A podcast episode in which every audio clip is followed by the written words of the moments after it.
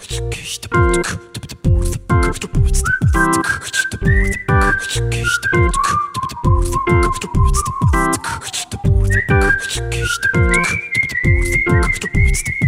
Freunde, herzlich willkommen beim Airball Podcast. Heute ist der dritte Advent und Chris sitzt mir nicht gegenüber, sondern Matt von Talking the Game habe ich über Skype am Ohr. Matt? Ja, hallo. Chris sitzt in Carmens fest mit zwei kaputten Scheinwerfern, es ist dunkel und er kommt nicht nach Hause. Matt haben wir ja schon angekündigt, eigentlich wäre die Folge zu dritt geplant gewesen, dadurch fallen auch ein paar Themen raus, die wir besprechen wollten. Und ich würde sagen, Thema besprechen. Matt, erzähl mal, wie bist du zum Basketball gekommen? Ein bisschen was über Talking the Game und alles, was dir sonst noch einfällt, oder?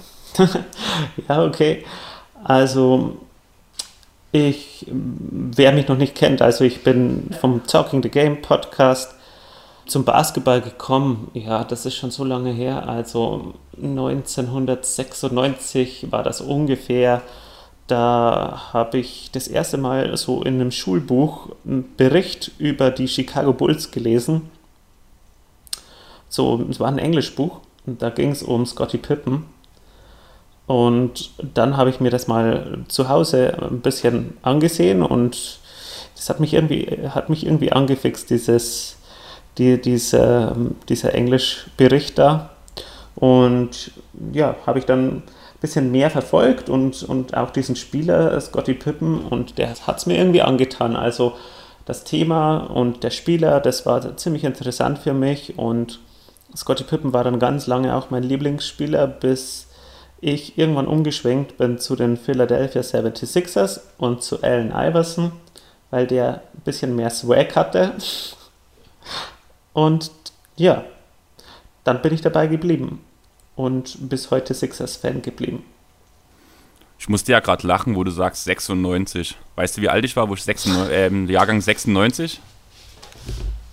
Da war ich Keine fünf. Ahnung. Da war ich fünf. ja, ich bin Jahrgang 81, also von dem her ein bisschen älter. Hast du ein bisschen Vorsprung. Aber krass, dass bei euch im Schulbuch Scotty Pippen war. Ich kann mich auch noch im Englischunterricht an ein paar Basketball-Sachen erinnern, was da mal in den Schulbüchern war. Aber da war schon eher über Michael Jordan die Rede. Ja, nein, also das war halt so ein Bericht und ähm, da ist es halt um einen Typen gegangen aus Chicago, dessen Lieblingsspieler Scotty Pippen war. Und genau deswegen ist es da um Scotty Pippen gegangen. Ähm, natürlich war zu, dem, zu der Zeit Michael Jordan der bekannteste und beliebteste Spieler, aber in dem Fall ging es halt um Scotty Pippen und irgendwie äh, war der dann auch für mich interessanter, weil er irgendwie alles konnte. Und Allen Iverson ist immer noch dein kompletter Lieblingsspieler seit der gesamten NBA-Zeit quasi, oder? Ja, Allen Iverson, der hat dann für mich alles auf den Kopf gestellt. Also Allen Iverson, das war für mich dann, das war dann der Gott für viele Jahre und Heute, wenn ich zurückblicke, muss ich sagen, es ist immer wieder schön, Iverson-Tapes zu sehen und, und irgendwie kommen da immer schöne Erinnerungen zurück. Äh, Allen Iverson ist einfach, ich würde mir wieder so einen Spieler wünschen. Der hat das ganze Spiel verändert für mich und war einfach etwas Besonderes. Hast du einen Spieler, der in der momentanen NBA einigermaßen rankommt oder bis auf Abstriche quasi ähm, dir das auch geben kann? Mm, nö. Also, ich habe schon Spieler, die ich ziemlich cool finde. Da kann man nachher auch noch dazu, aber, aber ich habe jetzt keinen Spieler, den ich jetzt so wie Allen Iverson irgendwie so, wo ich sage, das ist so mein kompletter Lieblingsspieler. Das ist, wechselt auch immer ein bisschen, aber ich habe schon ein, zwei Spieler, die ich richtig gern mag, ja. Und dann die letzte Frage zu deiner Vorstellung. Joel Embiid auf deiner All-Time-Liste? Ich weiß nicht, ob Joel Embiid da überhaupt vorkommt. Also ich mag Joel Embiid wirklich gerne, aber es gibt so viele Spieler und ähm, auf meiner All-Time-List, ich weiß nicht, das sind bloß eine Handvoll Spieler und, und ich weiß nicht, ob, ob oder meinst du rein von der Stärke oder von vom rein von dem Spielstil von ihm, wie er dir gefällt, wie er spielt, wie er sich gibt und so weiter und so fort. Einfach so Nö. die Sympathie, die er bei dir ab auslöst. Nö, da kommt er in meiner All-Time-Liste gar nicht vor. Ach so. Ähm, du hast schon angesprochen, wir wollen dann über unsere Lieblingsspieler in der aktuellen NBA noch reden. Wie gesagt, der ganze Plan ist schon ein bisschen durcheinander geraten, dadurch, dass Chris nun nicht mit, nicht mit dabei ist. Wir haben euch versprochen, dass wir über die Christmas Games reden. Das werden Matt und ich zusammen durchziehen. Und quasi als Füllthemen haben wir uns jetzt dazu entschieden, unsere drei Lieblingsteams, unsere Must-See-Teams der aktuellen Saison euch preiszugeben und warum das der Fall ist. Und unsere fünf Lieblingsspieler in der aktuellen NBA. Genau. Und wollen wir direkt anfangen mit den Lieblingsteams oder mit den Lieblingsspielern? Oder möchtest du die Christmas Games als erstes? Hm, legen wir erstmal ganz langsam los mit den Lieblingsspielern und den Lieblingsteams, oder? Und dann ähm, schauen wir weiter mit den äh, Christmas Games. Das soll ja doch das Highlight sein. Hoffen wir, dass es ein Highlight wird, weil eigentlich ist ja die Besetzung dieses Jahr dann im Endeffekt aufgrund der Verletzung gar nicht so cool. ja, Aber Lieblingsspieler, wollen, hast du eine direkte Reihenfolge bei dir gemacht oder hast du es bloß aufgelistet, ohne direkte Reihenfolge? Ich habe es ohne direkte Reihenfolge, also ich habe da eine Mischung aus Spielern, die ich gern mag, weil sie ähm, Kämpfer sind, weil sie um jeden Ball kämpfen. Und ich habe dann, dann noch einen Spieler drin, der ein bisschen eine Überraschung ist diese Saison und Spieler, die, die ich vom Spielstil einfach perfekt finde. Deswegen sage ich dir gleich mal meine fünf Spieler, oder? Hm, Haus raus, meine kennst du ja schon. Ja, kommt meine dann später. Genau, ähm, also ich habe jetzt drin Bam Adebayo, den finde ich verdammt cool. Mm, Ich habe sowieso einen leichten Hang dazu, alle früheren Kentucky-Spieler ziemlich cool zu finden. Und Bam Adebayo war ich schon Fan, als er in die NBA kam und habe immer gehofft, dass er mal ein richtig guter äh, Center Power Forward wird. Und das hat sich jetzt bestätigt. Also der Typ ist wirklich sensationell gut diese Saison. Ist auch ein Kämpfertyp, passt genau zu Miami und der legt auch richtig gute Zahlen auf bisher. Es war ja auch mein MIP-Kandidat vor der Saison. Wie sah das bei dir aus? Hattest du ihn auch dort auf der Rechnung? Musste man ja eigentlich schon haben. Ja, zumindest war er im erweiterten Kreis. Also, Oh, ja, also Ja? ich glaube, das ist, das ist war auf jeden Fall war auf jeden Fall, war auf jeden Fall dabei. Genau. Macht diese Saison macht er äh, 15 Punkte pro Spiel, 10 Rebounds, 4,6 Assists, was auch ziemlich cool ist, finde ich. 1,4 Steals und 1,2 Blocks. Das ist wirklich sensationell gut, hat ähm, eine Field Goal Percentage von 58% aus dem Feld, ist auch super. Also legt er wirklich auch richtig gute Zahlen auf. Dann habe ich Josh Richardson von den 76ers, ähm, ist aktuell so ein bisschen mein Lieblingsspieler bei den Sixers. Mit ihm äh, läuft es auch besser und er ist einfach, das ist einfach eine coole Socke und vor allem bringt er das, was uns den Sixers fehlt. Das habe ich auch schon mit äh, Chris gesprochen, als er bei uns zu Gast war beim Talking the Game Podcast, mh, was ich mir von Richardson wünsche und ich glaube, das bringt er auch ganz äh, gut. Also jetzt, wo er wieder da ist, nach seiner Verletzung. Dann habe ich noch Rishon Holmes äh, von den Kings. ja. Den finde ich auch gut. Ich habe auch äh, gehofft, dass der Spieler sich irgendwann mal so entwickeln wird und ja, das gefällt mir natürlich jetzt ganz gut, was er da bei den Kings zeigt. Also, Holmes Hat- war ja auch einer, der bei Philly ein paar Jahre den Rebuild mitgemacht hat, oder? genau, ja. Von dem her hat er schon mal bei mir ein bisschen Stein im Brett und dann ist es halt auch noch so, dass er ist halt einfach auch der Spielertyp, den ich gern zusehe. Einfach so ein unglaublicher Kämpfer. Ja, einfach, ähm, der hat einfach auch seine Chance genutzt. Also ich meine, eigentlich wurde ja Deadman geholt bei den, bei den Kings, um die Center-Position zu bekleiden hier und da vielleicht auch ja, die Kings ein bisschen stärker zu machen. Aber das hat dann irgendwie überhaupt nicht hingehauen und Deadman hat bis jetzt total enttäuscht und Rishon Holmes hat da einfach seine Chance genutzt und spielt sensationell. Wir hatten ja vorher schon geredet, dass halt Holmes auch, auch auf meiner Liste steht, vor allem in dem Spiel gegen äh, die Nuggets war es, haben wir ja vor uns gesagt. Er so, ah, nee, das, das war den wieder. krass. Ja, aber auch, äh, das war auch Holmes, der hat auch gegen die Nuggets aufgetrumpft. Okay, gut, dann habe ich wahrscheinlich auch beide Spiele gesehen. Das waren, glaube ich, die zwei Sonntagsspiele direkt aufeinander, oder? Genau. Ja, dann habe ich, hab ich beide Spiele gesehen. Und über Holmes und diese vor allem, besser gesagt, um die ganze Deadman haben wir ja im letzten Pod auch geredet, wo wir Zahlen von Deadman auseinandergenommen haben und die da als den neuen Batman bezeichnet haben. Einfach, weil, ja, es läuft einfach nicht rund. Ja. Ich habe gerade von Holmes nochmal die Zahlen offen mit 12,1 Punkten und einem Field Goal von 66,5. Er nimmt ja auch relativ viele Midranger. Der tut ja nun nicht bloß am Brett abschließen. Ja, und er hat so einen unglaublich hässlichen Floater, der aber immer reingeht. Mm, ja. Also, das sieht immer ziemlich ungelenk aus bei ihm. Also, er wirft mit einer Hand so, also ganz komisch. Ist gar kein richtiger Floater, ist irgendwie so irgendwas zwischen Sprungwurf und Floater. Ähm, aber es funktioniert und wer trifft, hat recht. Also, sieht ziemlich lustig aus, aber ja, er, er macht das halt einfach ziemlich effizient, alles, was er macht. Kannst du mir spontan den Spitznamen von Holmes sagen? Hm, keine Ahnung. Der Dunkman. Der Dunk ich habe es gerade auf BK Ref offen, aber so würde ich ihn auf den ersten Blick nicht bezeichnen. Klar, haut immer mal wieder einen raus, aber da gibt es aber andere Spieler.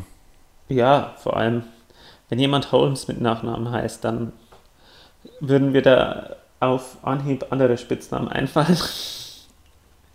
aber nein, ich meine, ich mochte den schon immer gerne, ich mochte den auch bei Philly gerne, aber. Ja, er ist halt auch so ein Energizer, finde ich. Also man merkt auf dem Spielfeld, dass er sich immer reinhängt. Und jetzt gerade bei den Kings, jetzt hat er durch die Energie, die er auf den Platz bringt, sowohl im Angriff als auch in der Abwehr, ähm, hat er sich in die Rotation gekämpft, bekommt viele Minuten, ist ein wichtiger Spieler für die Kings. Vor allem läuft es auch sehr gut jetzt, seitdem diese Umstellung von Holmes auf, äh, von Deadman auf Holmes gekommen ist. Ja. Und das merkt man einfach und man merkt, dass er Spaß bei dem Spiel hat. Das finde ich immer so schön bei Spielern. Ja, genau. Ja, der nächste Spieler bei mir ist Devonte Graham, der gefällt mir die ganze Saison schon richtig gut. Aber denkst du, dass das real ist? Das ist mir eigentlich ziemlich egal, muss ich sagen. Also ich meine, das, was er bisher abliefert, ist sensationell. Und ich meine, er ist ja auch der Spieler mit den meisten getroffenen Treffern nach James Harden. Und das ist echt krass. Also ich meine, Devonta Graham, der, der spielt auf wie ein All-Star momentan. Und er ist er doch ein Sophomore, oder? Ja, ja. Und er ist aktuell einfach der beste Spieler der Hornets. Das muss man einfach mal ganz klar sagen. Und wer hätte denn das vor der Saison gedacht? Und solche Stories sind doch, das ist doch Gold für die NBA. Also ein Spieler, der, den man überhaupt nicht auf der Rechnung hatte und dann spielt er plötzlich auf, wirft teilweise 10 Dreier pro Spiel oder sowas. Das ist einfach irrsinnig und vor allem sein Stepback-Dreier ist auch ziemlich gut und seine Spielübersicht ist auch richtig, richtig gut. Gibt auch äh, wirklich viele Assists. Ich kann mal ganz kurz in die Statistik reingucken. Also im Schnitt gibt er 7,6 Assists pro Spiel. Das ist schon richtig gut und macht 19,9 Punkte pro Spiel. Auf wie viel Turnover? Turnover äh, 3,1. Macht 3,8 Dreier pro Spiel, 19,9 Punkte pro Spiel, 3,8 Rebounds, 7,6 Assists. Und jetzt sind doch schon einige Spiele gespielt und ich glaube doch, dass er auch weiterhin der beste Spieler der Hornets bleiben wird, weil ich glaube nicht, dass Terry Rose hier da irgendwann besser spielen wird, weil der ist selbst sehr unbeständig, sage ich mal. Ja gut, ähm, da sage ich jetzt nur noch schnell, wen ich noch auf meiner Liste habe. Ich habe jetzt Holmes, Richardson, Adebayo und Graham. Und der letzte ist Chamorant. Das macht aber auch Spaß. Ja, der macht richtig, richtig Spaß. Ähm, jetzt erst sein Dank über Baines. Das war ja so krass. Das war nur noch krank, der Dank. Also, und, und ich habe auch äh, das Spiel gesehen als er da ähm, Kyrie geblockt hat und dann zum Schluss ja. den, den Pass gegeben hat auf Crowder und der das Spiel gewonnen hat. Wow, das war sensationell. Und da ich sowieso nicht gerade ein Fan von Kyrie Irving bin, habe ich das ist, dieses Spiel so richtig. Das ist für mich bis jetzt das Spiel der Saison gewesen. Als Jamorant Kyrie Irving so richtig alt aussehen hat lassen. Ähm, hatte das ein bisschen was von, für dich wie damals der Crossover von Iverson gegen Jordan? naja, gut. Äh, ich glaube, in die Geschichte wird es jetzt nicht, in die Geschichtsbücher wird es jetzt nicht eingehen. Aber, aber es war für mich, für mich persönlich was schon ein richtig denkwürdiges Spiel. ne, wenn du durch bist, soll ich meine mal raushauen? Ja, hau raus, gerne. Also über Holmes haben wir ja schon geredet. Ich glaube, da gibt es mir viel zu sagen. Einfach ein schöner Energizer, den würde ich auch einfach jetzt direkt dadurch rauslassen. Und würde einfach direkt mit Spencer Dinwiddie weitermachen.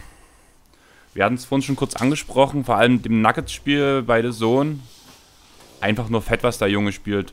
Was hast du noch für ein Stat vor uns im Vorgespräch rausgehauen? In den letzten 8 von 10 Spielen über 20 Punkte? Ja, genau. Irgendwie sowas hast du ja gesagt. Allgemein steht er ja bei 20,9 Punkten zu 6,2 Assists.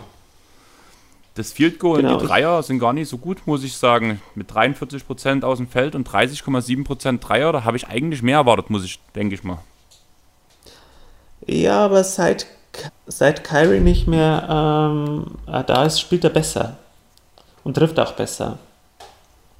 Vor allem dem Nuggets-Spiel war es ja, wo er die drei oder zwei Dreier direkt in Folge genommen hat. Oder auch diesen spielentscheidenden hier Drive in der Zone genommen hat was der an Geschwindigkeit aufnehmen kann, das finde ich so heftig bei ihm. Ja, es macht so ja, viel Spaß, ihm zuzugucken. Auf jeden Fall ist aktuell auch einer meiner Lieblings-Point Guards in der NBA. Den sehe ich wirklich gerne zu. Also, hat, ich habe das Spiel auch gesehen gegen die Nuggets, das war wirklich gut. Vor allem war es auch richtig spannend. Was denkst du denn dann in dem Fall, wie lange, wenn jetzt Kyrie zurückkommt? Kyrie wird ja schon einen Vorrang bekommen, logischerweise. Muss er, ja. Denkst, Denkst du, dass Dinwiddie auf kurz oder lang getradet wird beim richtigen Angebot? Nö. Nö, dafür ist er zu gut. Die werden versuchen, Dinwiddie und Kyrie gemeinsam spielen zu lassen. Viel. Oder auch ähm, vielleicht, wenn dann Kyrie auf die Bank muss, äh, Dinwiddie den Ball zu geben. Also ich glaube nicht, dass Dinwiddie getradet wird. Ja, was mir halt ein bisschen Sorgen macht in dieser kleineren Rolle ähm, von Spencer, wo Kyrie noch da war, da hat er ja, wie du schon sagtest, nie so gut getroffen. Erst als er dann angefangen hat, die größere Last zu tragen, ist er richtig in den Flow gekommen. Was passiert, vom, wenn wieder, wenn Kyrie wiederkommt? Nicht, dass er danach wieder in seine alten Muster verfällt und wieder uneffektiver trifft, weil er vielleicht das hohe Volumen braucht, um effektiv zu sein. Das kann natürlich alles möglich sein, aber das Ding ist einfach, dass es auch Spieler gibt, die eine Zeit brauchen, bis sie in die Saison richtig reinkommen. Manche kommen äh, einfach super in die Saison rein und legen gleich los wie die Feuerwehr und manche Spieler, die brauchen halt eine Zeit. Und vielleicht ist es auch bei denen wie ganz einfach so, dass er einfach mal ein bisschen mehr Minuten gebraucht hat und jetzt ist er, jetzt ist er da und ich meine, das war ja letztes Jahr auch so, da war ja auch ähm, D'Angelo Russell da und der hat auch viel ähm, den Ball in der Hand gehabt und auch viel geballert. Also es ist ja nicht so, dass jetzt, dass es nicht letzte Saison genauso war, dass da nicht auch ein anderer Point Guard noch da war. Und deswegen ändert sich eigentlich für Dinwiddie gar nicht so viel. Nur dass Kyrie vielleicht noch ein bisschen ISO-lastiger ist. Aber die Rolle von Dinwiddie in diesem Netzteam ist jetzt eigentlich nicht so viel anders, weil einfach die Netz schon immer sehr viel rotiert haben und da immer jeder Spieler ähm, sehr viele Minuten bekommt. Und ich glaube, das macht äh, Kenny Atkinson ganz gut. Ja, allgemein, was die komplette Netzorganisation halt in den letzten Jahren ja auf der Beine gestellt hat, da haben ja gefühlt alle schon drüber geredet, ist halt einfach abnormal. Und jetzt bei Atkinson nach dem Ausfall von Kyrie, nach der Suspendierung von Barton, nee, wer hatte bei denen war das Wilson Chandler? Ist der bei? Ja, Wilson Chandler, ja, genau. Irgendwas mit Will war's. und dass die jetzt trotzdem so weit oben stehen, beziehungsweise dass so gut bei denen läuft, hätte ja wirklich niemand erwartet. Es gab ja sogar gut. ein paar Experten, die ja die Netz aus den Playoffs rausgetippt haben, was ich aber schon ein bisschen krass fand, muss ich ehrlich sagen. Ich weiß gar nicht, wie war denn eure Meinung dazu bei dem Punkt? Also in die Playoffs habe ich sie persönlich schon getippt und ich glaube auch bei uns im Podcast haben wir sie in die Playoffs getippt, weil ähm, sie haben sich ja eigentlich verstärkt. Ähm, weil sie haben ja, ich meine, ich bin absolut kein Fan von Kyrie Irving, aber im Vergleich zu D'Angelo Russell, wenn man mal ganz objektiv die Sache betrachtet, jetzt halt einfach eine Verstärkung.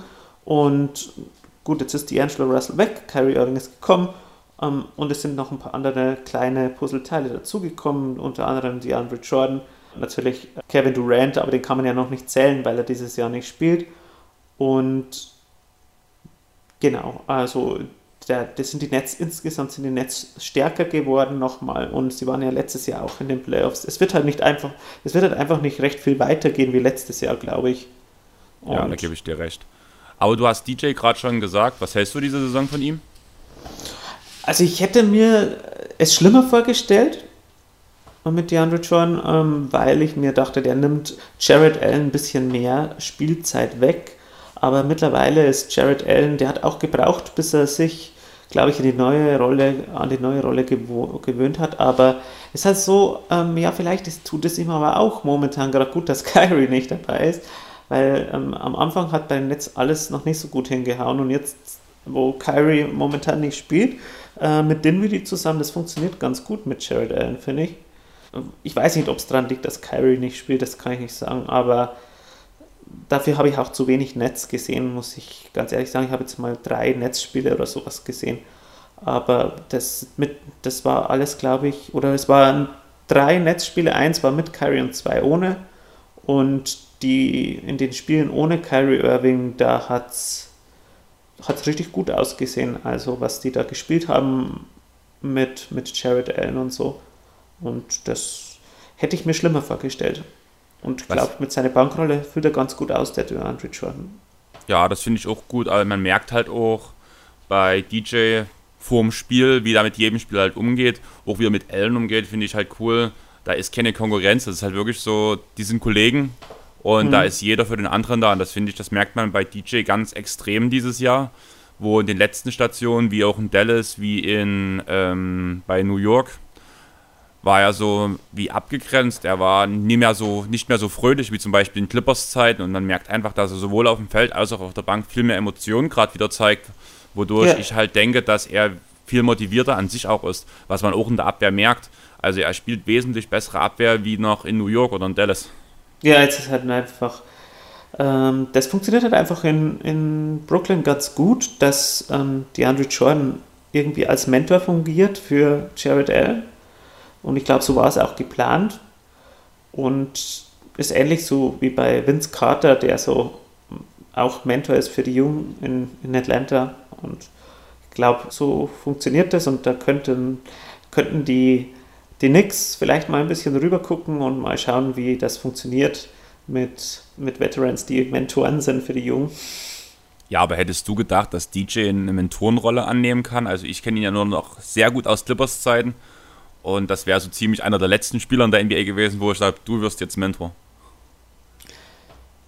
Ja, kommt ganz drauf an, für welchen Spieler. Also ich meine, wir reden hier von Jared Allen und Jared Allen ist schon, also ich glaube schon, dass sie sich in gewissen Punkten ein bisschen ähneln ähm, und da kann ihm bestimmt ähm, DeAndre Jordan mit seiner Erfahrung ein bisschen zur Seite stehen. Ja, von der Spielweise her gebe ich dir da vollkommen recht aber ich meinte eher so die Kopfsache, weil er ja schon immer so ein Dummquatscher war und ich alber darum, ich alber hier rum, ich mach mal dort meinen Scherzchen, mach mal da meinen Scherzchen. Solche Spieler finde ich, auch wenn man jetzt ein bisschen weiter runter geht, wie es bei mir beim Handball ist, solche Spieler sind immer ungünstig als Mentoren, finde ich, weil da die nötige Ernsthaftigkeit dahinter fehlt. Was ich wieder bei einem Vince Carter so geil finde, weil er genau dieser Typ ist, der sowas ausstrahlt und wenn der eine gewisse Ernsthaftigkeit in seinem Job mal hätte, Vince Carter, dann könnte der auch nicht, nicht mehr spielen und vor allem nicht mehr danken, was man ja immer noch bei ihm sagen muss mit 42 Jahren. Manche Dinger dort rauszuholen, ist schon heftig. Ja und nein. Also es ist halt so, du weißt ja nicht, wie DeAndre Jordan hinter den Kulissen ist.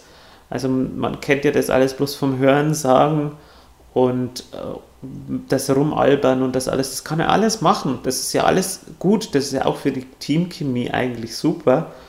Ähm, wenn er dann im richtigen Zeitpunkt ernst sein kann und wenn es gebraucht wird, ähm, für seine Mitspieler da ist. Und wenn er das bei den Nets gut umsetzen kann, dann kann er ruhig rumalbern. Das ist ja auch, ich meine, bei den Bugs zum Beispiel habe ich jetzt mal eine Szene gesehen, ähm, wo sie äh, so im Gang, bevor sie rausgegangen sind, alle so eine Wrestling-Szene nachgestellt haben. Aber im richtigen Moment, wenn es drauf ankommt, ist ja Antetokounmpo auch ernst. Und da war er auch mittendrin. Also herumalbern schließt ja das andere nicht aus. Ja, bei DJ war es halt für mich immer noch so ein bisschen was anderes. Bei Janni wäre es wieder genau so ein Punkt, da gebe ich dir vollkommen recht, aber irgendwie habe ich es bei DJ eigentlich nicht erwartet, muss ich sagen. Und er zeigt gerade einfach, dass er es kann. Ja, ist aber schöne, ist doch eine schöne Sache. Ja, auf jeden Fall. Wir haben jetzt ja auch ab und zu mal den Namen Kyrie Irving reingeschmissen. Ich würde einfach mal sagen, wir wechseln mal zu dem Spieler, der quasi für Kyrie gekommen ist nach Boston, zu Kemba Walker, der mir auch extrem viel Spaß macht dieses Jahr. Er schmeißt sich hinter jedem Ball hinterher, ist so ein extremer Hustler. Und obwohl wirklich alle Werte halt zurückgegangen sind im Vergleich zur letzten Saison. Ich glaube, bloß Field Goal ist ein kleines Stück gestiegen. Oder nein, der Dreier ist im Vergleich gestiegen. Das Field Goal ist zurückgegangen. Er ist der bessere Spieler diese Saison als in den ganzen letzten Jahren in Charlotte, oder was sagst du? Puh, ähm, ja, also Kemba Walker ist immer schon ein guter Spieler und er musste in Charlotte einfach eine ganz andere Rolle ausfüllen als jetzt in Boston. Dass er vielleicht jetzt ein bisschen besser den Dreier trifft, ist irgendwo auch absehbar gewesen, weil er einfach bessere Looks bekommt. Äh, denn in Charlotte war er halt einfach Dreh- und Angelpunkt des Spiels in dem Sinn, dass er einfach immer offensiv kreieren musste. In Boston kann er sich auch erlauben, sich mal zurückzunehmen oder die anderen für sich kreieren zu lassen weil da der Ball besser läuft insgesamt und er ist einfach auch genau der Spieler, den Boston gebraucht hat, weil halt einfach Boston, hm, ja, die, die hatten halt, das sind halt die jungen, äh, die jungen Spieler kamen halt nicht mit Kyrie Irving klar und das ist auch dieses Problem, was ich eventuell, in, oder was du auch hier in, in Brooklyn gesehen hast, oder was sich noch, noch herausstellt, ob das zum Problem wird, mit den jungen Spielern und Kyrie Irving, das war letztes Jahr in Boston so, dass die jungen Spieler alle einen Schritt zurück gemacht haben, als Kyrie Irving auf dem Feld stand, weil er halt so viel den Ball in der Hand hat und so viel Eisers äh, in Anspruch nimmt. Und, und jetzt in Boston, da haben sie halt jetzt einen Spieler bekommen, der letztes Jahr in Charlotte zwar Dreh- und Angelpunkt des Spiels war und, und für sich kreieren musste und so, aber der nicht drauf besteht der auch sagt, ich bin Teamplayer, ich füge mich da ein und ich will, hat er mal in einem Interview gesagt, ich freue mich darauf, von den jungen Spielern in Boston zu lernen, denn die sind schon viel länger in einem Contender-Team als ich. Ich war noch nie in einem Team, das wirklich Contender war. Ich war vielleicht mal ein, zwei Mal in den Playoffs, aber das war's. Und wenn ein Veteran sowas sagt, dann sieht man einfach, dass seine Einstellung zum Spiel eine ganz andere ist und eine viel bessere. Und das zeigt er jetzt eben auch ja, Thema Einstellung muss man halt wirklich sagen, dass er nur am Rotieren ist. Ich, man sieht eigentlich gar kein, wenn man jetzt immer gesehen hat, letztes Jahr noch mit Irving, wenn er mal abseits des Balls war, wo er stand und geguckt hat, was passiert, maximal ja. noch den Arm gehalten zum Ballfuttern, während Kemba ja an Thais seinem Block vorbei rennt, danach am nächsten Block vorbei, am nächsten Block vorbei um irgendwie einen guten Spot zu erhaschen und danach im richtigen Moment einen Ball zu bekommen. Jetzt mal abgesehen von Lamp letzte Saison, hatte Kemba ja nie einen Spieler an seiner Seite, der in den guten Assist spielen konnte. Und jetzt hat er das und das in fünf, sechs Spielern, die in dem kompletten Team sind. Ja. Und ich glaube, das sieht man ihm auch an. Er hat mega viel Spaß bei dem Team. Es macht ihm Spaß. Er witzelt auf der Bank rum. Es ist einfach schön, ihm beim Basketballspielen zuzusehen. Also, ja. ich habe ihn lange nicht so glücklich gesehen. Wenn ich zurückdenken muss, der prägende Moment von Kemba Walker in der Charlotte-Zeit? Hast du da irgendwas, an was du so denken musst? Hm, was, was, wie Irgendein, meinst du? Also, ich habe, wenn ich an die Zeit von Kemba Walker und Charlotte denke, ist der erste Gedanke, der mir in den Kopf kommt, ist dieser Dreier, wo er sich schon feiert, dass, weil er denkt, der Ball geht rein, danach verspringt er. das ist so der erste Gedanke, wenn ich dran denke, Kemba Walker, wenn mir das gesagt wurde, Charlotte, das ist diese Situation. Echt, ja, also die Situation weiß ich jetzt gar nicht. Ich kenne. Er hat sich umgedreht, also wirft den Dreier, dreht sich Ach, um, okay. macht diesen Schultershake so ein bisschen, weil er denkt, der Ball fällt auf jeden Fall und er landet auf dem Ring und springt runter. das ist so meine Situation, woran ich denke, an Kemba Walker und Charlotte. Kemba Walker und Charlotte, da denke ich irgendwie an, an eine Playoff-Serie gegen die Heat, ähm, als ihn Dwayne Wade so gelobt hat, als er dann gesagt hat, dieser Junge ist einfach unfassbar gut, weil der bereitet uns richtig Probleme und das ist eigentlich schon, das adelt äh, Kemba Walker natürlich auch ein bisschen und ich finde, der hat es dann über die Jahre auch gezeigt, dass er, dass er einfach ein richtig, richtig, richtig guter Spieler ist und vielleicht viel besser, als ihn viele eingeschätzt haben, als er noch äh, ziemlich frisch in der NBA war. Das auf jeden Fall. Der Junge hat sich ja hochgekämpft und da hat ja das Team, man kann ja wirklich sagen, fast alleine getragen. Yeah. Ab und zu hat man halt noch Jeremy Lamb gehabt, der noch ein bisschen was nach oben, aber sonst wurde ja quasi, wurden ja Geld in Spieler gepumpt in Charlotte, die äh, mal eine Playoff-Serie gut gespielt haben, extrem gesagt mit Biombo da zum, als Beispiel und danach gar nicht mehr funktioniert haben. Und da war ja Kemba wirklich der einzige Spieler, der wirklich extrem krass war über die ganzen letzten Jahre. Ja, das stimmt.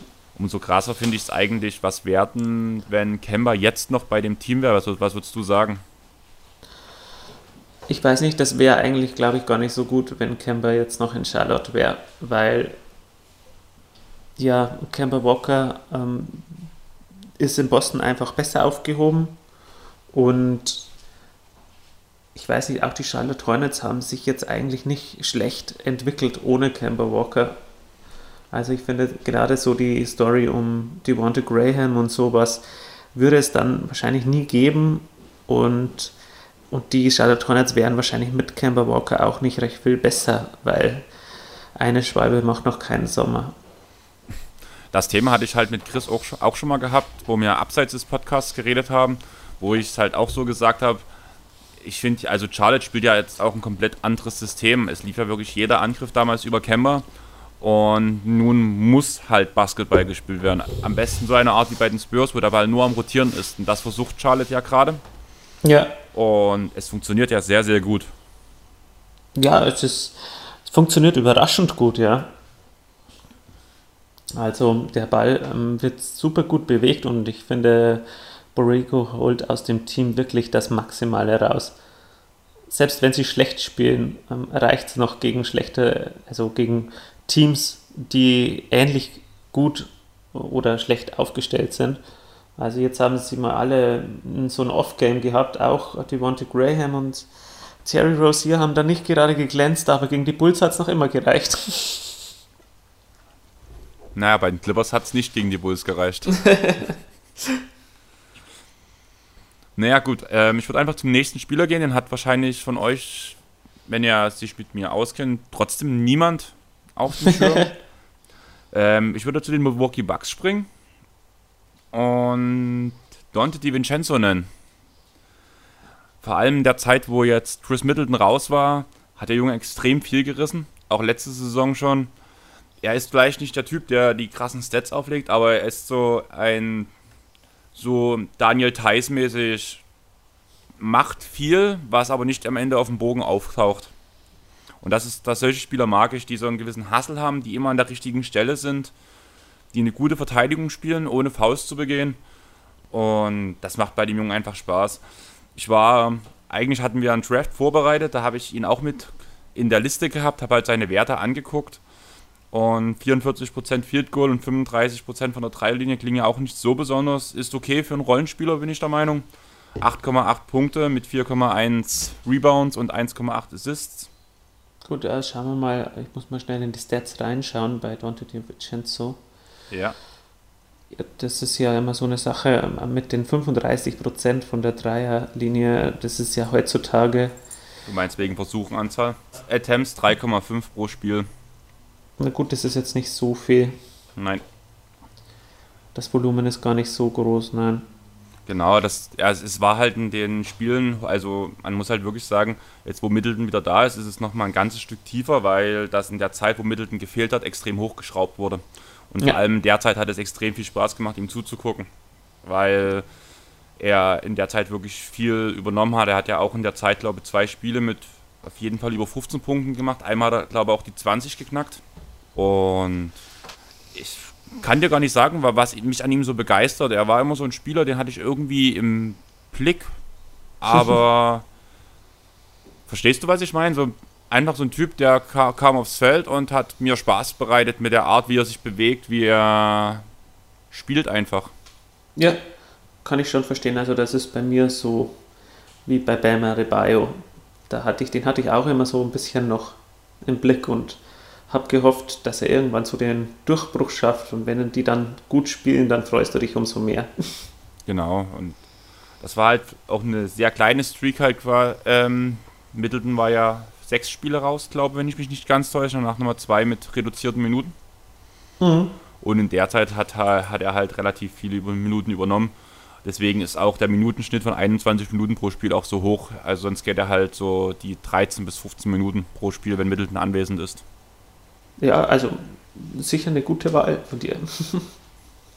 ist halt mal was anderes und ich wollte halt nie, ich könnte jetzt halt mit offensichtlichen Spielern kommen. Es macht immer Spaß, zum Beispiel Anthony Davis zuzugucken, muss ich ehrlich sagen. Hat einen coolen Spielstil. Ja. Und solchen Spielern. Das Offensichtliche nur zu nennen, ist halt im Groß Großteil langweilig.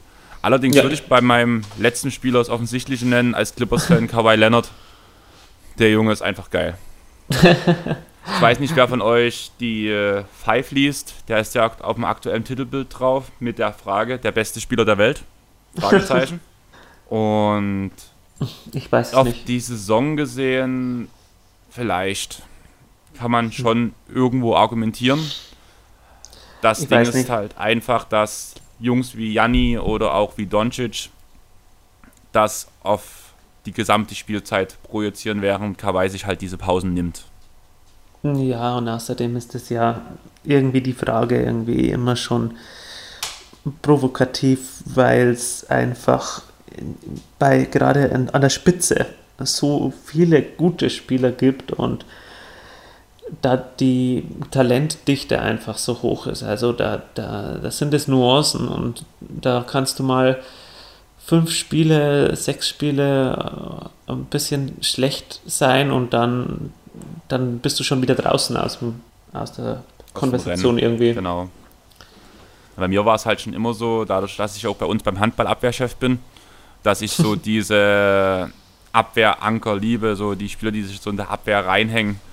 Und deswegen mochte ich ihn, mochte schon immer Paul George. Jetzt spielen sie beide bei den Clippers. Das ist für mich so ein übelstes Traumteam, vor allem mit Beverly noch dazu. Harkless als genialer Verteidiger. Das finde ich einfach richtig fett. Und da ist halt Kawhi für mich so ein bisschen das Aushängeschild von dem idealen Verteidiger, muss ich ehrlich sagen, der halt alle Positionen irgendwie verteidigen kann. Und der das auch irgendwie spektakulär macht, diese Defense. Also Kawhi bei der Verteidigung zuzugucken, ist einfach geil. Rudy Gobert ist auch ein extrem geiler Abwehrspieler, aber bei Gobert finde ich es langweilig, der Abwehr zuzugucken. Da gebe ich dir recht, ja. Ich finde den auch irgendwie. Ich kann es nicht beschreiben, warum, aber ich, ich finde seinen Spielstil irgendwie. Das sieht alles so stachsig aus und so. Genau, und das macht mir halt keinen Spaß. Und wenn ich dann dran denke, bei Kawhi dieser No-Look-Stil, wo er auf einmal eine andere, in die komplett andere Richtung guckt. Der Pass wird in die andere Richtung gespielt und der springt ohne hinzugucken in den Passweg rein. Das sind halt so Sachen, was ich so, also wo ich mich frage, da Szenen gucke ich mir dann auch gerne noch zehnmal an. Und das ist auch, dass diese, diese Spielszene ist so ein Punkt, die habe ich mir 10, 15 Mal angeguckt. Und mhm. ich kann nicht erraten, wie der das gesehen hat. Es geht einfach nicht. Es funktioniert ja, also, nicht. finde ich aber so Spieler zum Beispiel wie äh, Robert Covington finde ich da auch immer sehr. Ja, Covington, super, super Junge. Ja, die, das sehe ich mir auch immer super gerne an, weil der holt ja aus seinem viel, viel weniger Talent als Kawhi Leonard, also das Maximale raus. Und das ist einfach so ein Typ, der ist extrem aufmerksam in der Verteidigung und das, deswegen bringt er dem Team auch so viel, weil er einfach seine Rolle so ausfüllt. Ja, das ist halt einfach. Covington, wen hat man, könnte man noch dort in dem Punkt nennen? Tybull, der aktuell bei den Sixers spielt. Hm. Ja. War der Rookie von den Sixers? Ja, ne? Matthias Tybull war der Rookie. Der ist Rookie, ja. Genau. Und der ist wirklich auch extrem gut in der Verteidigung und an einem guten Tag haut er auch mal ein paar Dreier raus. Kann das Ganze nur noch nicht konstant abliefern, aber der könnte mal so die Covington-Rolle übernehmen. Wen ich gerade defensemäßig auch sehr, sehr stark finde, muss ich sagen, ist Chris Dunn. Also. ja, der war schon immer stark. Ja, aber, aber ich fand trotzdem hat er dann eine Zeit lang wirklich um seinen Platz in der Liga ja bangen müssen. Und in der Zeit war auch die Defense nicht so besonders. Und vor allem, was er jetzt diese Saison wieder spielt, das ist richtig fett in der Abwehr. Im Angriff halt immer noch, naja. Aber. In der Abwehr hat er nochmal einen ganz schönen Schritt nach vorne gemacht. Naja, das kann schon sein, ja. Also, ich glaube aber, dass er immer noch um seinen Platz in der Liga bangen muss, ganz ehrlich gesagt. Denn du meinst, sobald Bulls, Beulen weg ist? Nein, ich, ich, ich glaube, wenn, wenn Kobe White noch einen Schritt nach vorne macht und vielleicht äh, Saturanski dann so der Ersatz für Kobe White wird, dann ist vielleicht für ihn kein Platz mehr im Team. Hm. Was hältst du in dieser Saison von Satoranski? Puh, also nach der WM hatte man ja gedacht, wow, der spielt ja bestimmt ein sensationelles Jahr. Aber ich weiß nicht, so prickelnd finde ich es jetzt auch nicht, was er da abliefert bei den Bulls. Ich muss halt sagen, auch schon vor der WM habe ich gedacht, der spielt ein sensationelles Jahr. Also, wenn immer, wenn er bei den Wizards aufs Feld kam, vor allem wenn sich wohl mal wieder verletzt hat. Genau. Da war das ja immer spektakulär und wir, also es ist einfach so sein Spiel, dieses Abgeklärte, er hat auch sowas, wie ich vorhin bei Kobe White wo im Vorgespräch gesagt habe zum Beispiel, oder bei Chris Paul so diese Sachen, so dieses Abgeklärte, einmal auf, man dribbelt nach vorne, überschaut das ganze Spielfeld und hat so zehn Spielszenen im Kopf, die man spielen kann. Das ja. finde ich, hat er auch so diese Ausstrahlung dafür, aber das bringt er diese Saison ja noch gar nicht aufs Feld. Es wirkt zwar immer noch so, als würde er das machen, aber er entscheidet sich immer für die falschen Entscheidungen. Ja, ich weiß nicht, das ist bei den Bulls es läuft sowieso noch nicht so rund. Ich glaube, dass es eher am Team liegt. Am Team oder am Trainer? Beides. Weil das echt ein bisschen komisch ist. Also ich glaube halt, das war halt die Sache, wo wir gerade bei dann waren, warum ich wegen dem Trainer gefragt habe, ob du denkst, dass er rausfällt, sobald der Trainerwechsel ist. Ähm, dann aufgrund seiner Arbeitseinstellung, die er wirklich defensiv hat, ist er einer von Boyens Lieblingen geworden. Warum er, das wird so ein Grund sein, warum er überhaupt so viele Minuten bekommt. Ja, vielleicht, aber ist Boyen jetzt weg? Nein, noch nie, aber ich denke, das wird nie mehr so lange, nicht mehr so lange dauern. Ähm, Weil man hat ja schon mehr erwartet. Ja, also ich weiß nicht, warum er überhaupt noch da ist. Ja, ich weiß jetzt nicht, die Bulls hätten eigentlich mehr Talent und gut, es sind natürlich auch, haben natürlich auch Pech mit Verletzungen und so weiter. Also Otto Porter Jr. ist zum Beispiel die ganze Zeit verletzt. Und wer war noch verletzt diese Saison? Wendell, äh, Wendell Carter Jr. war auch lange Zeit verletzt und weiß nicht, wenn du, wenn du mit solchen Sachen zu kämpfen hast, dann und deine besten Spieler da immer irgendwie nicht gesund sind, dann, dann läuft es natürlich auch beim Team nicht rund. Hm, ich verstehe schon, was du meinst, aber vor allem jetzt Markan seine Rolle, das ist halt echt traurig, wie der spielt. Ich finde einfach, der ist völlig falsch eingesetzt und deswegen würde ich schon sagen, das ist ja eigentlich der Spieler, der, der bei den Bulls der Halsbringer sein sollte, so. Und was ja gar nicht mehr funktioniert. Und von vor allem von jetzt auf einmal, von der einen Saison auf die andere. Mhm. Und ich denke schon, dass das ein größtenteils ein Trainerproblem ist, alleine schon, alleine schon aus der Situation heraus, die letztes Jahr entstanden ist, wo es ja eigentlich einen kompletten Boykott der Spieler geben sollte. Oder gab im Training. Ja, ich glaube, dass er einfach nicht der Richtige für die Bulls ist. Denkst du, er hat trotzdem in einem anderen Team einen Headcoach-Job verdient? ich weiß es nicht. Weil er sollte sich jetzt mal eine Auszeit gönnen, genauso wie Fistel. Ah, Fistel bin ich gar, also Fistel ist für mich, keine Ahnung, das ist für mich ein reiner GM-Fehler gewesen. Und Fistel ist ein guter Coach. Also das hat man ja überall gehört und was die Spieler über ihn sagen und welcher Trainer hätte aus diesem Kader mehr Erfolg geholt. Das Einzige, was man sagen könnte, ist, dass er die Jungen hätte mehr spielen lassen sollen. Allerdings heißt es ja auch, das war eine Anweisung von Dolan. wo ich mir halt sage, da kann Fisdale gar nicht so viel dafür. Boah, also ich weiß nicht. Also meiner Meinung nach ist das einfach eine völlig verkorkste Saison bei den New York Knicks und so wie die letzten Jahre. Ja, und, und die und da hat Fistel genauso mit Schuld dran, äh, weil er einfach, er muss die jungen Spieler mehr spielen lassen. Ich kann, nicht, kann mir nicht vorstellen, dass Dolan angeordnet hat, dass Nilikina eine komplette Saison quasi aussetzen muss.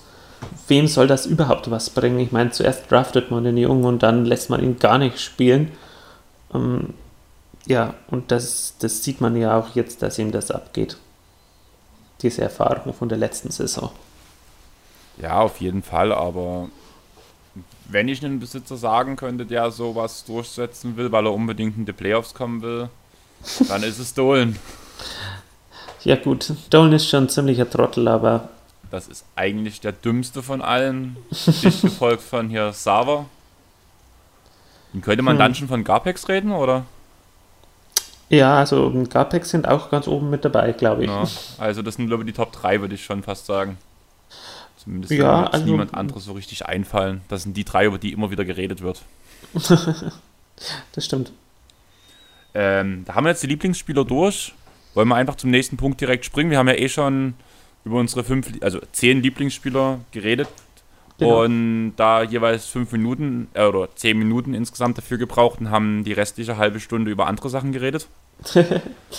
und dann würden mich mal deine drei Lieblingsteams interessieren. Also die drei, also mein Lieblingsteam lasse ich jetzt mal außen vor, die 76ers, weil die kann ich jedem nur empfehlen. Das ist ja sowieso klar. Aber die Teams, die ich außer den 76ers am liebsten ansehe momentan, sind die Miami Heat, weil sie einfach einen wunderschönen Basketball spielen und auch, muss ich sagen, aktuell die Brooklyn Nets ohne Kyrie Irving spielen auch schönen Basketball. Und dann als drittes Team die Charlotte Hornets. Und dann die lassen den Ball wunderschön laufen und wir haben das eh, eh schon angeschnitten. Ja, dass Borrego da einfach das Maximale rausholt aus diesem Kader, dem keiner nur irgendeinen Hauch einer Chance eingerechnet hätte, ähm, in die Playoffs zu kommen. Ich glaube zwar weiterhin nicht daran, dass die in die Playoffs kommen, aber aktuell sind sie auf Playoff-Kurs mit, mit ihrer Bilanz. Und selbst zu diesem Zeitpunkt der Saison hätte keiner geglaubt, dass diese so viele Siege haben, wie sie jetzt aktuell haben. Ja, da gebe ich dir auf jeden Fall recht. Meine drei Teams sind so anderthalb dieselben wie bei dir, weil ich mich mal bei meinem dritten Team nicht so richtig entscheiden konnte zwischen den Mavs und den Heat. und Brooklyn habe ich halt ähnlich wie du und Boston. Clippers habe ich halt weggelassen. Allerdings muss ich auch sagen, wenn man nicht gerade Clippers-Fan ist, muss man die Clippers auch nicht unbedingt gucken. Es ist cool, die individuellen Leistungen von George, Harrell, Beverly, Williams und so weiter zu sehen, aber so richtig guter Teambasketball ist das halt einfach bei den Clippers noch nicht. Mhm, das war, es bei den äh, 76ers aber auch lange nicht.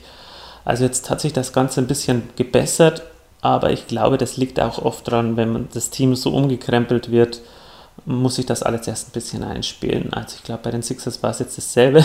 Ich habe ja bei dem Pod, den ich mit Chris zusammen gemacht habe, ziemlich geschimpft und auch ähm, gesagt, dass Tobias Harris so ein bisschen aussieht wie das fünfte Rad am Wagen und seitdem hat er brutalst aufgelegt. Habt ihr, nicht in dem, habt ihr nicht in dem Pod erzählt noch, dass Harris da um die paar 20% plus Dreier geworfen hat? Kann das sein? Äh, zumindest war er, nein, 30 glaube ich. Okay, gut, weil er jetzt ja bei 32% steht. Deswegen dachte ich, der ist extrem hoch gegangen. Allerdings, was mir aufgefallen ist, seit eurem letzten Pod haben die Sixers bloß ein Spiel verloren, oder? Ja, genau. Also ich sage ja, also das ist, sie haben auch auswärts jetzt gewonnen gegen Boston ähm, und das ist ja auch eine, eine Hausnummer, Boston. Also ich glaube schon, ah, und gegen Toronto haben sie auch gewonnen. Also die, die Sixers, die grooven sich schon langsam ein und ich glaube auch bei den Clippers hm, wird es noch besser werden. Also rein vom Teambasketball her, ich meine, der Rekord stimmt sowieso. Genau.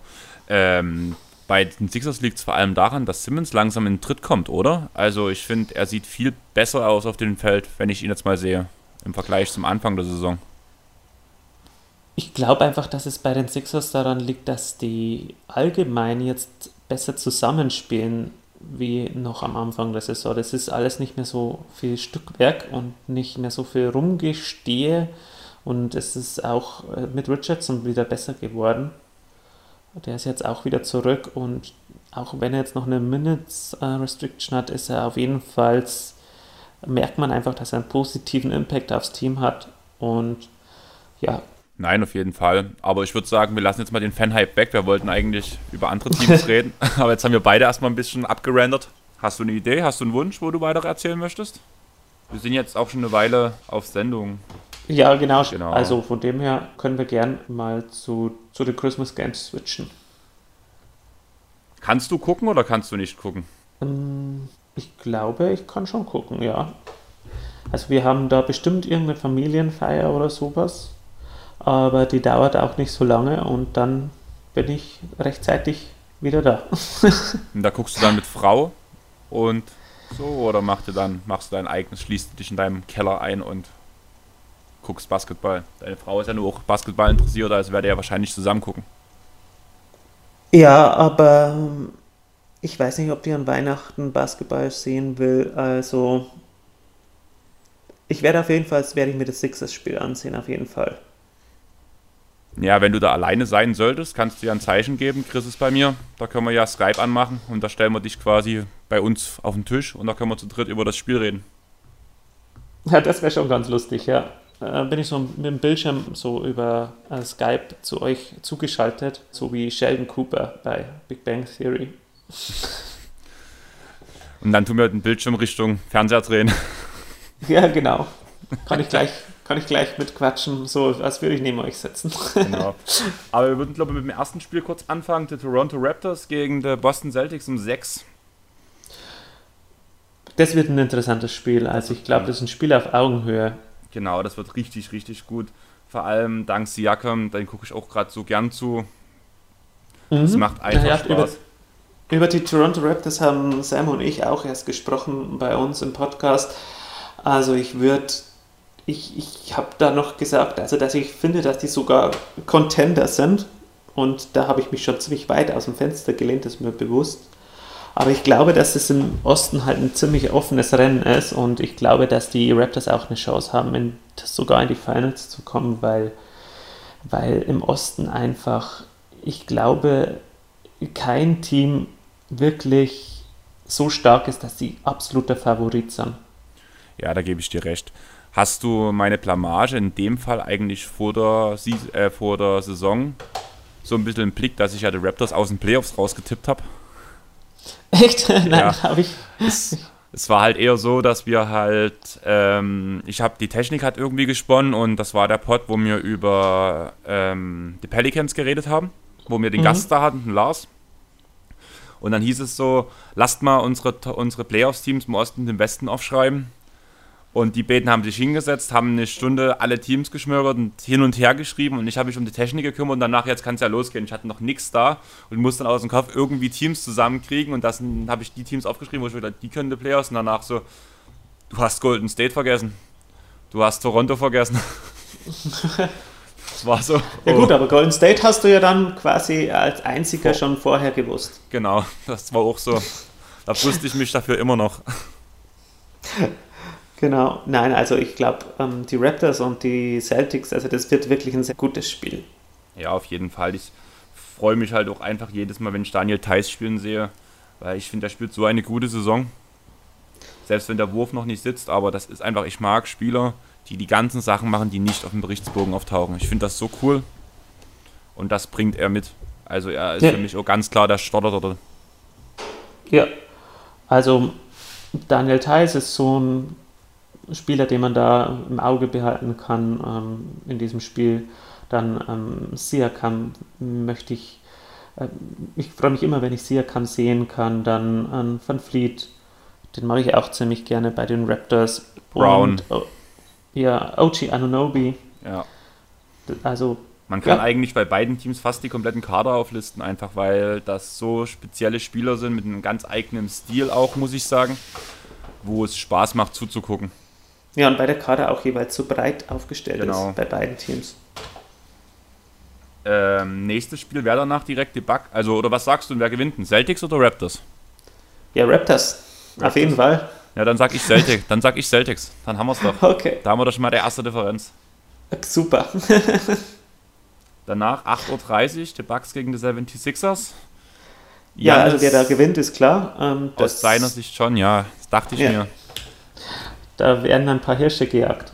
Ein paar Hirsche gejagt. Denkst du etwa, dass Horford und Embiid Jannis fällen?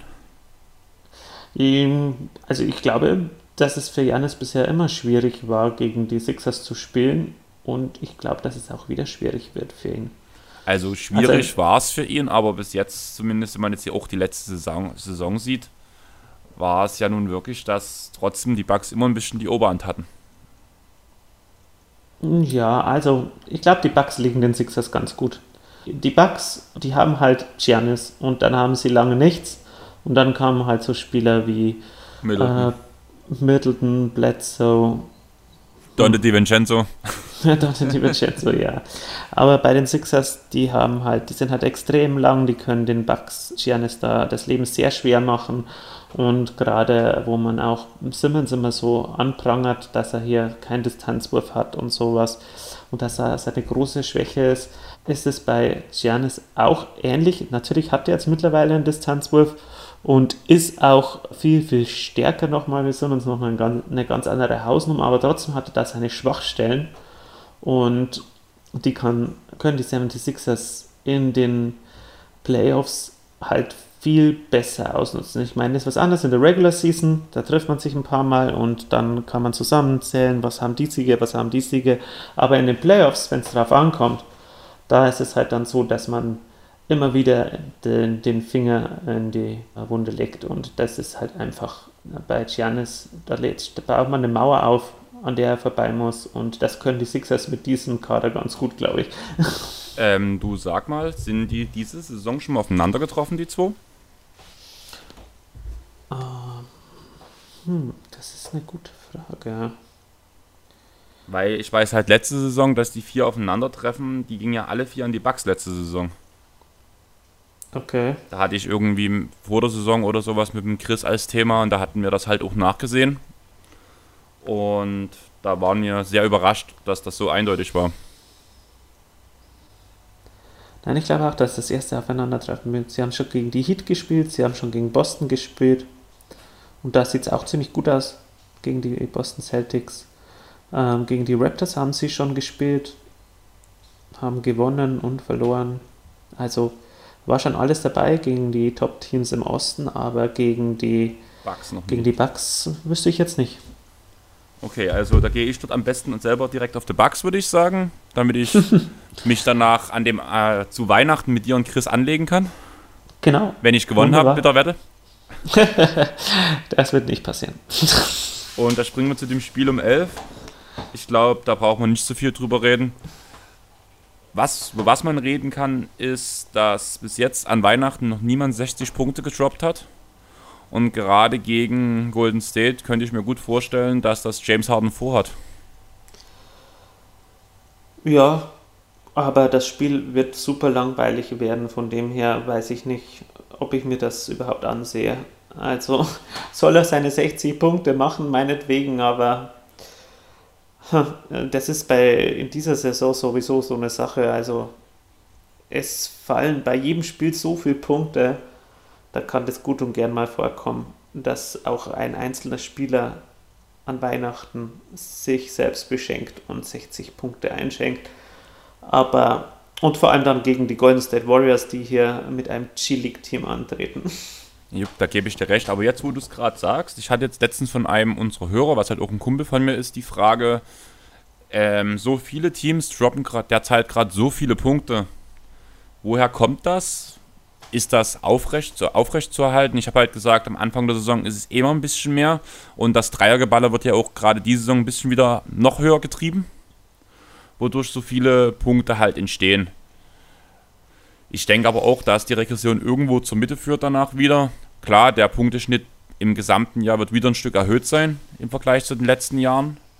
Aber im Großen und Ganzen denke ich trotzdem, dass, dass sich alles wieder ein bisschen beruhigen wird mit diesen hohen Punkteschnitten. Oder was denkst du? Oh, ich glaube, dass es noch ein bisschen so weitergeht, weil die NBA will das. Die NBA will, dass das Spiel mh, mm, schnell bleibt und die Pace soll hochgehalten werden. Es soll viele Offensivaktionen geben. Gerade solche Aktionen. Ja, desto schneller das Spiel, desto mehr Highlights, desto mehr Dreier und ähm, das Geballere geht sowieso nicht, hört sowieso nicht auf. Und es ist halt einfach auch so, dass alles nur noch äh, darauf ausgelegt ist, dass das Spiel schnell, schneller wird und da, deswegen fallen auch so viele Punkte, weil es so viele Angriffe pro Spiel gibt. Und es ist halt einfach auch so, dass die Regeln alle so in diese Richtung geändert werden, dass das Spiel schneller wird und dass es mehr Angriffe gibt. Und das hat sicher die einschneidendste Veränderung in der letzten Zeit oder in den letzten Jahren war ja die Regelung mit diesen 14 Sekunden nach dem, nach dem Rebound. Ähm, ja, da gebe ich dir recht, aber ich denke trotzdem, dass die Pace, die gerade gelaufen wird, auch konditionell von den Spielern gar nicht auf die gesamte Saison getragen werden kann. Ich denke, alleine deswegen wird es zurückgehen mit den Punkten. Eventuell, aber dann gehen sie halt tiefer in den Kader rein über die Regular Season oder gönnen halt ihren Stars mal eine Pause. Im Sinne von Load halt die anderen. Nein, also ich glaube, dort müssen wir uns nicht streiten bei dem Spiel. Rockets ja, ja. Oder möchtest du, auf, möchtest du auf Golden State gehen? Nein. Das tue ich mir nicht an. Dann kommt mein Spiel des Abends, Clippers gegen Lakers um 2. Du hast schon gesagt, ja. du wirst zum kleinen Lakers-Fanboy. Fanboy jetzt nicht, aber ich ähm, ruder ein bisschen dagegen, weil halt jetzt alles so. Also nicht jetzt du, ich meine, du bist schon immer Clippers-Fan und das ist was anderes, aber, aber viele Leute jetzt einfach so seit dieser Saison jetzt einfach so die Clippers hypen und deswegen macht mich das, äh, weiß ich nicht, das macht für mich die Clippers nicht so sympathisch als objektiven Betrachter, sage ich jetzt mal. Ähm, oder was heißt sympathisch? Mir sind sie halt mehr oder minder egal ähm, und, und deswegen bin ich da eher auf der Seite der Lakers, denn die werden, werden mir ein bisschen zu schlecht geredet in, in allgemeinen Betrachtung. Hm, kann ich dich schon verstehen, wobei dort auch langsam das Ruder ja rumgerissen wird. Die sind jetzt ja auf diesen Auswärtstrip, glaube ich, auch der, auch der Zeit noch. Die müssten jetzt die nächsten Spiele auch erstmal wieder nach Hause kommen. Und da haben sie ja bewiesen, dass sie auch gegen die großen Teams auswärts ähm, gewinnen können. Die Sache, warum die Lakers halt so schlecht geredet wurden, war halt der relativ leichte Spielplan am Anfang der Saison, den sie halt so, wie sie es auch machen mussten, bestanden haben. Jetzt, wo der schwierigere Teil kam, haben sie aber auch bloß eine Niederlage noch gefangen. Also kann man wirklich sagen, dass diese Lakers for real sind und vor allem die Abwehr von denen for real. Also ich kann mich, ja. ich kann mich erinnern an euer großes Battle vor hier in, äh, wie habt ihr das genannt? Battle of LA? Battle of LA, ja. Wo ja quasi die Lakers in allen Punkten abgestunken haben. Ja, auf jeden Fall. Und, da war ich ja gar nicht dabei. Und da haben sie ja schon bewiesen, dass das wesentlich besser funktioniert. Ja, also sie spielen auf jeden Fall wesentlich besser, als man sie eingeschätzt hat vor der Saison, ja. Genau, also man muss ehrlich sagen, ich bin halt selbst kein LeBron-Fan, einfach auch dadurch, dass ich nun schon jahrelang Clippers-Fan bin oder seit Anfang Clippers-Fan bin. Kann ich schlecht für die Lakers sein, kann auch um den Punkt schlecht objektiv sein ich bin halt einfach mega hyped, dass halt zwei Spieler wie PG und ähm, Kawhi jetzt in LA sind und dass vor allem diese Wandlung von Lob City zu dem Team jetzt so kurz bloß gedauert hat und dass wir nicht so, so eine Durststrecke gehen mussten. Ja. Aber das wird auf jeden Fall das Spiel des Abends. Um zwei ist doch in Amerika Primetime, oder? Mm, ja, das kann sein, ja. Ich glaube nämlich, das ist genau das Spiel, was alle sehen wollen. Und da ist das Ja, Schöne, das glaube ich auch. Das wird einfach heftig. Ja. Und du tippst auf die Lakers an dem Abend? Ich tippe auf die Lakers, ja. Darf ich langweilig sein? Ich tippe auch auf die Lakers. Noch. Das ist ja Das ist ja komisch. Also, du musst da schon mit deinem Lieblingsteam gehen. Sonst macht das ja gar keinen Spaß, wenn wir dann an Weihnachten miteinander skypen. Dann Ja, gut, dann muss ich dich Da- ja ein bisschen ärgern können, wenn die Lakers kann, gewinnen. auch, du kannst mich auch so, auch wenn ich auf, wenn ich auf die Lakers trotzdem tippe, kannst du mich trotzdem damit ärgern, dass die Clippers verloren haben. Die Sache ist halt bloß, dass ich halt das Gefühl habe, dass es halt für die, dass es für die Lakers den Sieg geben wird. Weil ich denke, dass vor allem LeBron und AD ein Zeichen setzen wollen. Was ja die Clippers in der Opening Night quasi schon gemacht haben. Mhm. Und deswegen denke ich, das wird für sie so ein 0815-Spiel sein. Also schon höher gewertet, aber Naja, denk, sagen dass- wir mal so, Beverly Lakers- wird on fire sein. ja, Beverly ja, aber der kann halt nichts gegen Eddie und LeBron machen.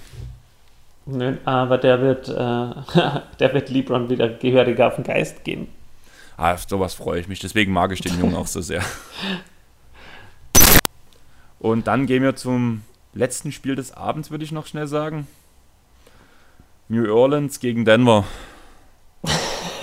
Wirst du, dir, wür- wirstest du dir angucken um 4.30 Uhr frühs? Nein, nein, das, das ist, ich weiß auch nicht, die New Orleans Pelicans, die sind für mich so ein Team, die wurden am Anfang der Saison so gehypt wegen Zion Williamson und auch wegen den anderen jungen Spielern und auch wegen Hayes und äh, Alexander Walker und wegen den ganzen Lakers, Ex-Lakers-Spielern. Und dass das alles so toll wird und so super. Aber die haben für mich bisher einfach nur eins bewiesen, dass sie einfach noch nicht zusammenpassen oder dass sie einfach jetzt ganz dringend mal Zion Williamson brauchen und dann sehen wir weiter, wie das Ganze dann funktioniert, aber aktuell passt da noch gar nichts und die Denver Nuggets sind eines der Teams, die ich am wenigsten mag, denn ich mag ähm, gerne so Spieler, die gerne den Ball verteilen, also so Guards, die gerne den Ball verteilen und so wie die Aaron Fox zum Beispiel, den habe ich bei meinen Lieblings-Top 5 Spielern vergessen, den zu erwähnen, weil er aktuell verletzt ist. Aber die Aaron, äh, solche Spieler wie die Aaron Fox mag ich zum Beispiel oder Ja Morant oder sowas, die auch gerne mal schön Assist spielen und sowas und, und Jamal Murray ist so der Anti-Spieler äh, in dieser Riege und, und dann das Ganze gepaart mit, mit Nikola Jokic, den, der einfach total unaustrainiert ist und total, weiß auch nicht, ich kann, ich kann dem Typen einfach nicht zusehen, wie er sich übers Feld schleppt. Also die Denver Nuggets, das geht für mich gar nicht und dann auch noch gegen ein Team, das so schlecht spielt. Also da, das Spiel spare ich mir, glaube ich. Bei den Pelicans muss ich halt wirklich sagen, Opening Night, das Spiel sah extrem gut aus. Auch was Ja. gerade Ingram halt spielt, Wahnsinn. Was bis jetzt draus geworden ist mit den Erwartungen für mich. Also ich hatte nicht viele Erwartungen, muss ich sagen, an die Pelicans. Mhm. Die wurden nach der Opening Night extrem hochgeschraubt. Und genauso schnell habe ich diese Sympathien wieder verloren. Was Ingram Ja. momentan spielt, ist extrem geil. Macht mega viel Spaß. Und JJ Reddick. Und Der Reddick, ja, natürlich auch 15 super. Punkte pro Spiel derzeit gerade. Das fand Okay. ich auch sehr krass, weil damit habe ich gar nicht gerechnet. Da war auch in dem Draft mit dabei, den ich vorbereitet hatte. Und da war ich echt überrascht mit den 15 Punkten, weil ich gar nicht gedacht habe, dass er so viele Spielanteile bekommt. Ja, Und Denver, ja, ich mag so Scoring Guards auch und ich gucke denen auch gerne mal zu. Auch Murray hat immer so seine schönen Aktionen, aber mein absoluter Lieblingsspieler in Denver ist einfach mal Mason Plumlee. Ich kann dir nicht mal sagen, warum, aber es macht mega viel Spaß, ihm zuzugucken. oh, Mason Plumlee, wirklich? Ja, kein, Also ich weiß nicht, Mason Plumlee, das ist für mich so ein Spieler, der typische amerikanische College Boy, der am College so richtig der coolste von der Schule war und dann die, die Loser Kids am Klo festgeklebt hat oder sowas. So, aber so, kommt mir der, der aber so der- gut der sieht er nun wirklich nicht aus. Vor allem. Und, ja, und, und dann mit seinem Militärhaarschnitt und das, das sieht aus wie so ein Marine. Ja, da, da, bei dem Punkt gebe ich dir recht. Bei mir, wo ich immer jedes Mal lachen muss, ist halt, ich finde, Jokic und Plumlee unterscheiden sich auch nicht so wirklich richtig so vom Körperbau irgendwie. Also ich muss immer zweimal hingucken, damit ich erkenne, oh, die haben jetzt gewechselt. Das stimmt. Aber nur vom ersten Hinsehen, weil Plumlee ist nicht so, so dick wie Jokic. Naja, ich finde, der hat schon so ein breites Kreuz, aber vor allem im Gesicht sieht man es halt extrem, weil der hat ja, Plumlee hat ja wirklich ein relativ schmales Gesicht. Ja, Und ja. bei Jokic ist ja seit dieser Saison fast eine Kugel. Ja. Also das sieht immer so aus, als wäre da so eine Sonne, also Jokic und, und lauter so Planeten, die ihn umkreisen. Also das wäre halt einfach so, so Monde, die ihn da umkreisen, die ganzen Guards und, und, und Wings bei den Nuggets. Also ist komisch anzusehen, die, die Denver Nuggets. Ich bin und seine komischen Fadeaways, die er da nimmt und den Dreier, ähm, wie das alles bei Jokic aussieht, das also gibt mir, mir persönlich jetzt einfach nichts ab. Es, es, sieht halt auch einfach nicht schön aus, aber den Spielstil hatte er ja auch letzte Saison schon, wurde ja danach diese Saison nicht umsonst zumindest im erweiterten MVP-Kandidatenkreis geredet. Ja. Und diese Spielweise ist einfach mega effektiv. Diese Saison bekommt das halt wahrscheinlich aufgrund fehlender Fitness, aber einfach nicht auf die Platte. Es ist ja gefühlt, der rennt zweimal, dreimal das Feld hoch und runter und kann nicht mehr und da kann man ihn eigentlich direkt auswechseln. Ja, vor allem wie ihn Rishon Holmes wirklich hergespielt hat, das war wirklich, das hat mir so gut gefallen. Ich musste halt auch einfach lachen, ich weiß gar nicht mehr, in welchem Spiel es war, kann auch eins von den zwei, über die wir geredet haben, dass es eins von denen war. Da ist Jokic wirklich ein Konter gerannt. Und dann hat er aber danach wirklich nach dem Konter direkt angezeigt, hier wechseln. Habe ich auch so gelacht, danach kam er direkt Mason Plumlee aufs Feld. Es war so klasse. Der, der, wer mir bei den Nuggets ganz gut gefällt, also der jetzt schwer in die Saison reingekommen, aber hat sich jetzt ein bisschen äh, gemausert, das ist äh, Jeremy Grant. Der spielt jetzt mittlerweile ganz guten Basketball. Der hat ja auch das letzte Mal Denver den Arsch gerettet, wo der die Dreier nacheinander ja. reingehauen hat. Ja, stimmt, genau, das Spiel habe ich auch gesehen. Und dann war es noch ähm, Will Barton. Will Barton spielt auch ganz gut. Eine überraschend gute Saison, aber auch bei Will Barton, da kann ich dir auch gar nicht sagen, warum. Irgendwie mag ich es nie, ihm zuzugucken beim Spielen. Irgendwas, mir geht da keiner ab. Das ist so, so Standard-Basketball. es ist schon ein guter Basketball, aber es ist so irgendwie so Standard, so 0815, finde ich ist ein Scorer. Das ist so ein Spieler, den, den mag bestimmt Samo, weil der Samo, der ist ja so ein Spieler, ich weiß nicht, ob du das bei uns im Pod schon rausgehört hast, aber der Samo, auf Freiplatz mit Samo zu spielen, das ist so, du gibst ihm den Ball und der Samo ballert drauf. Ich glaube, das Thema hattet ihr mal irgendwo. Ich glaube, das habe ich ja. vor kurzem hattet ihr das, glaube ich, mal in irgendeinem Pod mit erwähnt. Ja, genau. Also der Samo wirft auch gern mal 25 Würfe pro Spiel. Ähm, und so einer ist der Will Barton auch. Der der wirft einfach mal. Und was bist du für ein Spieler? Der latzt einfach mal drauf. Ich bin eigentlich ziemlich, wenn du mich vergleichen willst mit einem Spieler, dann vergleiche mich mit Ben Simmons. also no shooting. Ja, eigentlich äh, Pass first. Hm. Bei mir ist halt so, mich bedienen die Leute halt gerne, weil ich halt sehr groß bin. Okay. Und äh, Lars hat mir mal so, hat mich immer so betitelt, so ein bisschen wie die Andre Jordan. Ich werfe halt erstmal, danach verwerfe ich, dann hole ich mir den Rebound-Beater, danach hängen drei Leute an mir dran und nur die Würfe treffe ich. da wären wir bestimmt ein gutes Team am Freiplatz. Ja, müssen wir ja immer machen. Also, wir haben ja eh schon geredet, wir zwei, ja. dass wir uns mal treffen wollen und da werden wir ja auf jeden Fall auch einen Pott aufnehmen, wenn ich mal zu dir runterkomme oder du hier hochkommst. Ja. Und Kann man gerne machen. Wie groß bist du denn? 1,99. 1,99, ja. Himmel, das ist ja cool. Ja, das wäre ja sensationell. Wir haben ein gutes Team, meinst also du? werfe ich einfach nur eine Lobpässe zu dir. ich kann nicht springen. Ich springe so wie Jokic. also passt gerade mal so die Tageszeitung drunter. Ein bisschen höher ist es, aber ja, das ist halt wirklich so. Ich weiß nicht, ob du das bei deinen Jungs, die du ja trainierst, auch kennst. Das habe ich auch bei meinen Jungs, die ich selber trainiert habe, im Handball halt immer wieder gemerkt. Wenn du eine gewisse Grundgröße und eine gewisse Grundstärke hast, die du aber nie, die immer reicht, dann trainierst du diese Sache nie weiter. Und dadurch habe ich nie wirklich springen gelernt. Also mit dem Handball kann ich danken, aber mit dem Basketball komme ich nie über den Ring. Also ich habe ich hab einen Spieler dabei, der ist 1,98 Meter groß, ist extrem schlank und hat im letzten Spiel 35 Punkte gescored und der dankt aber auch. Und der ist auch richtig gut. Und der ist erst 15. Ich hatte damals mal mein, äh, von mein, meine beste Freundin, der ihr Vater ist, ist deutsche Aus, äh, Deutschland-Auswahltrainer beim Handball. Und da Ja. bin ich zum deutschen Finale quasi mitgefahren. Da hat er mich eingeladen, weil ich den halt auch gut kenne. Wir reden halt auch viel über Handballtraining, weil der meine Spielweise und meine Trainerweise halt auch immer sehr gemocht hat, wo ich noch Trainer war im Handball. Und die hatten einen Spieler, der war Kreisläufer bei denen, der war auch extrem langsam, der war 14 und war zu dem Zeitpunkt so 2 Meter 8 oder sowas. Das war richtig heftig. Also der wird bestimmt relativ fix mit den Knien Probleme bekommen haben. Ja.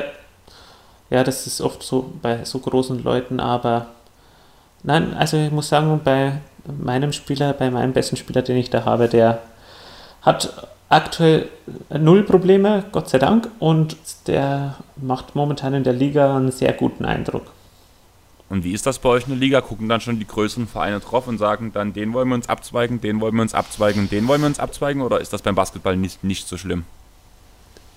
Nein, ich glaube, dass da keiner drauf guckt, weil ähm, wir haben einen Zuschauerschnitt von vier, fünf Leuten, also von dem her schaut auch keiner Ja, bei drauf. uns war es halt immer oft, dass halt ähm, gegnerische Teams danach, beziehungsweise auch höherklassige Teams danach ja gehört haben, der und der aus dem und dem Team. Es wird ja auch alles erfasst beim Handball elektronisch. Ich weiß nicht, wie weit das beim Ah Basketball ja, das wird ist. bei uns auch erfasst, ja.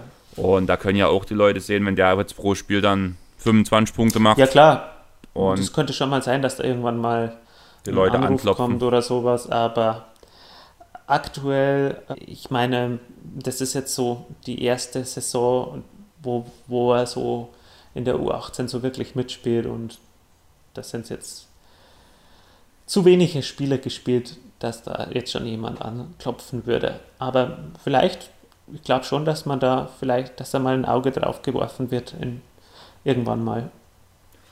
Aber ich würde sagen, wir beenden da die Sache jetzt langsam. Was denkst du? Wir haben die anderthalb Stunden fast voll. Ja, war auf jeden Fall richtig gut. Also hat mir wirklich mega Spaß gemacht. Und ich glaube, wir sind für das, dass wir null Konzept hatten, weil wir ja durch Chris' ähm, Situation ein bisschen aus dem Konzept geworfen wurden, eigentlich relativ gut durchgekommen. Und ich glaube, sind wir auch ein bisschen ins Quatschen gekommen. Hat Genau. einfach mega Spaß gemacht. Am Anfang war es noch ein bisschen stockend und danach wurde es langsam. Ähm, für diejenigen, die die Quasi-Steuer jetzt vermisst haben, die kommt noch. Du, die habe ich ja schon erzählt, was wir da Ja. einführen wollten. Das machen wir dann, wenn Chris nächstes Mal wieder dabei ist. Aber bis dahin würde ich sagen, hört euch auf jeden Fall den neuen Pod mit Sammo und Matt an bei Token the Game. Hört allgemein bei den Jungs rein, die es noch nicht hören sollten. Und ich würde sagen, dann beenden wir die Sache jetzt. Ich wünsche dir noch einen schönen Abend. Wir werden wahrscheinlich noch so ein bisschen quatschen. Ja. Und bis dahin, tschaußen. Macht's gut, ciao.